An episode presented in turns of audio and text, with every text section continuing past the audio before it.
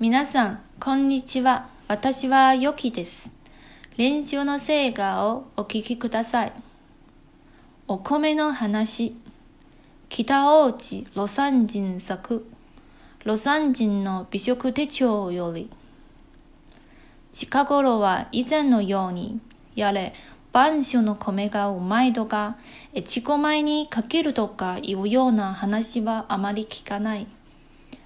ただ、米でありさえすれば、ありがたがるご時世ではあるが、しかし以前でも米の味に詳しいという人は少なかった。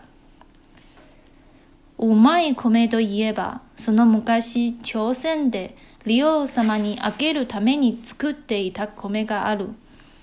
これはすこぶるうまかった。収穫は非常に少ないが、米粒の形もよく、見たところもきれいな米であった。ただし、あまりうますぎて、副植物がごちそうの目的の場合には使えない。うますぎると言うと変に聞こえるかもしれないが、元来、米というものはもううまいものである。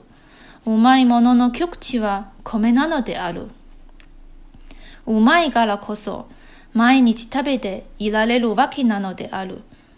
特にうまい米はもうそれだけで十分で、他に何もいらなくなってしまう。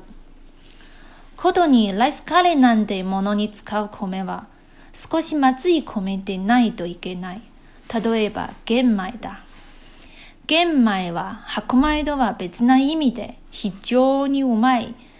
玄米のご飯にごちそうをつけて出すのは打足である。漬物でもあれば十分である。だから、いくらうまいと言っても、料理の後では邪魔になる。最後までご清聴いただきありがとうございました。